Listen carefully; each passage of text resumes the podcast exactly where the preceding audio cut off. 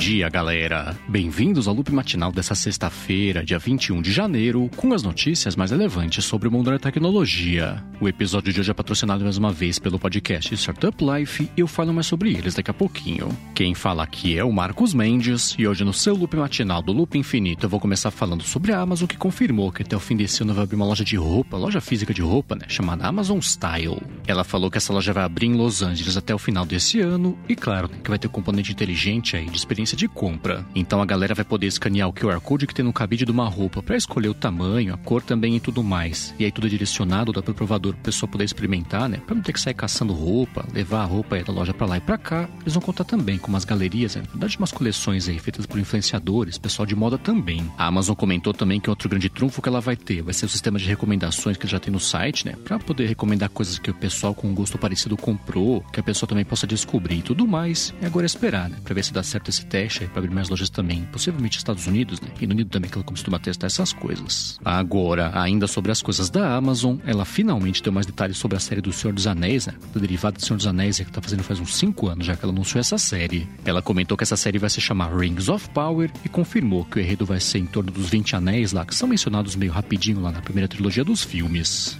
A Amazon falou que a série vai se passar alguns milhares de anos lá antes da saga do Frodo e ainda falou né, que pretende pelo menos estrear Rings of Power aí em setembro desse ano. Agora, ainda sobre o mercado de streaming, só que falando de áudio, pintou um relatório aí da Media Research sobre o retrato desse mercado aí no segundo trimestre do ano passado. Ela comentou que o Spotify na metade do ano passado seguia liderando o mercado com 31% de market share e bem atrás ficou a Apple na segunda posição com 15%. Aí depois vieram a Amazon Music e Tencent Music também empatadas com 13%. Depois YouTube Music com 8%. Umas posições para trás ficou o Deezer com 2% de market share. E eles falaram né, também por fim é que o mercado estava composto na metade do ano passado por 514 milhões de assinantes.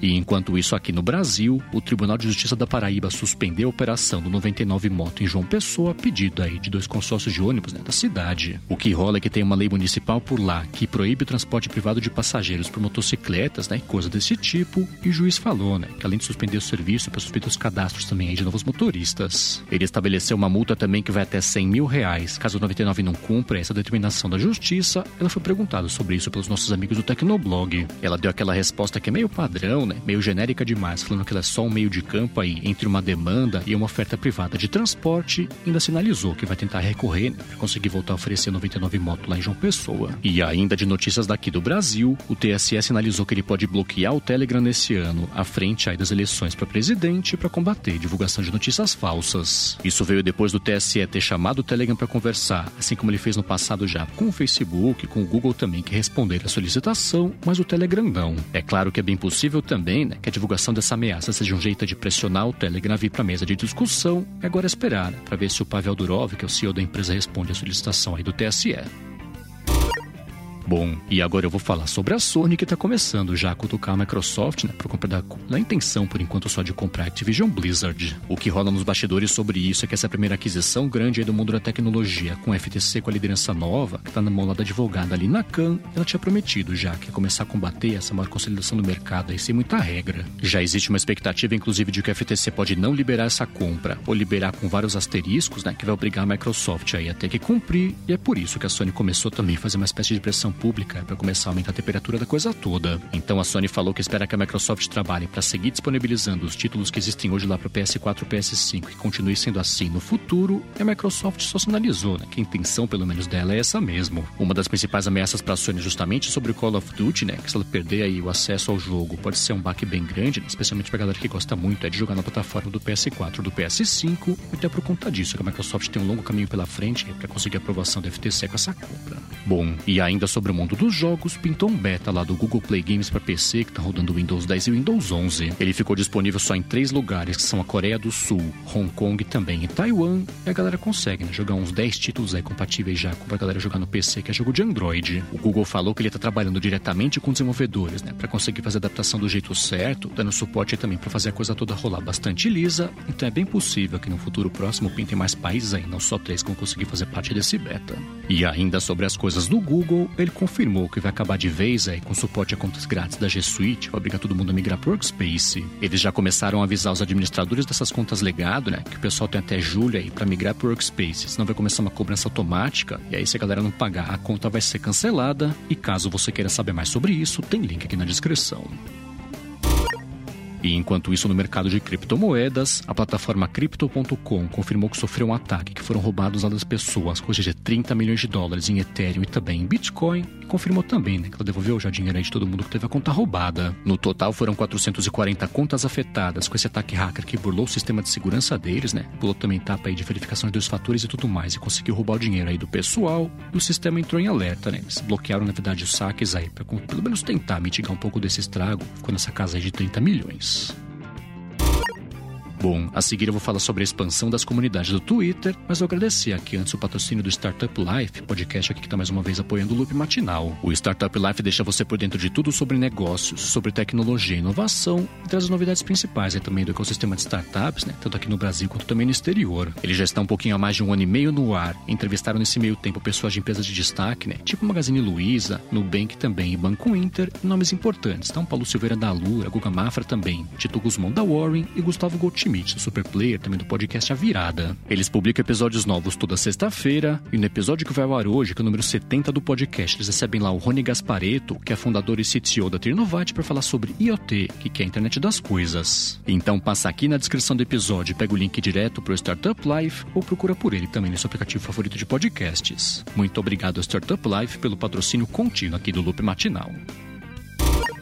Bom, vamos lá, né? Quem sempre acompanha aqui o podcast sabe que lá pro finalzinho do ano passado, o Twitter lançou as comunidades, que é basicamente os grupos aí do Facebook, só que no Twitter está expandindo agora o acesso à coisa toda.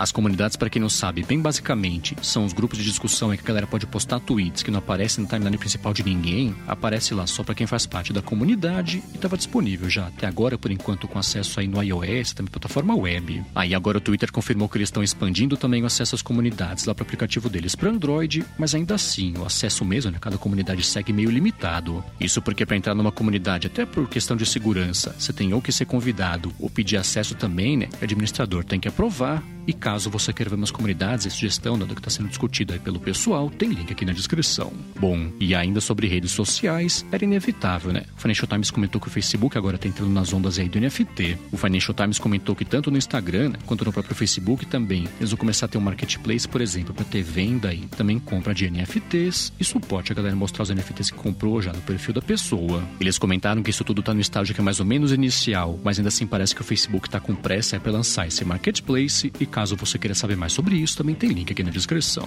Já uma outra notícia também que pintou sobre monetização no Instagram é que vai pintar agora suporte também a contas pagas né, com conteúdo exclusivo. Por enquanto foram 10 criadores só que receberam a possibilidade de cobrar de 1 a 100 dólares por mês para dar acesso em troca a coisa tipo live exclusiva, story exclusiva também, bad e tudo mais, mas só americanos por enquanto poder fazer parte da coisa toda. E por último, sobre as coisas do Facebook, o WA Info comentou que está pintando no WhatsApp Desktop agora a possibilidade da pessoa começar a gravar um áudio, depois pausar a gravação em seguida continuar, né, para aí sim mandar esse áudio de uma vez. Isso é uma coisa que está chegando aos poucos também, tanto no aplicativo deles para Android e para iOS também, quanto direto lá na plataforma web. E caso você queira ver como é que isso funciona, tem link aqui na descrição. Bom, e por último aqui eu vou falar sobre a Apple que abriu um processo contra a Ericsson, em resposta a um processo que a Ericsson abriu contra a Apple, e é o seguinte: o que rola é que a Apple licenciava diversas patentes lá do iPhone com a Ericsson, era uma categoria específica de patentes, é, que é uma lá que é basicamente impossível fazer um produto sem usar uma patente. Ela tem que ser licenciada por um preço que é razoável e tem que ser renovada, isso aí de tempos em tempos. Então a Apple licenciava diversas patentes assim com a Ericsson e acabou no finalzinho do ano passado essa licença. Ela não quis renovar e foi por isso, né, que a Ericsson processou a Apple com patente que teve com 5G. Na verdade, foram dois processos diferentes que a Ericsson abriu contra a Apple, até tentando impedir, por exemplo, de importar os iPhones da China para poder vender nos Estados Unidos, e foi por isso que a Apple ela basicamente respondeu aí com o processo dela. Então, nessa espécie de contraprocesso, a Apple está alegando que a Ericsson também está fazendo a mesma coisa com três patentes, é que tem a ver com carregamento sem fio, uso de antenas também e tudo mais, e ele ainda fala, né, que se a Ericsson abandona esses processos contra ela, ela também abandona o processo contra a Ericsson. Ela propõe junto do fim desses processos que a Corte do Texas fique encarregada de achar o que é um termo justo, né, para licenciar as novas patentes, na verdade, renovar o licenciamento das patentes, senão não tem jeito. É você mais uns anos aí de briga entre as duas empresas.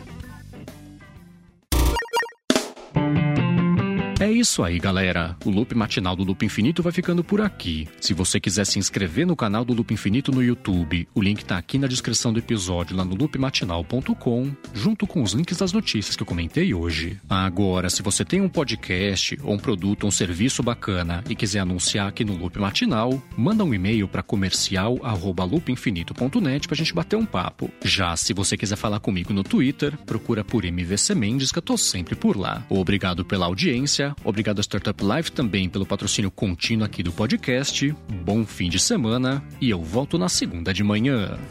Falou!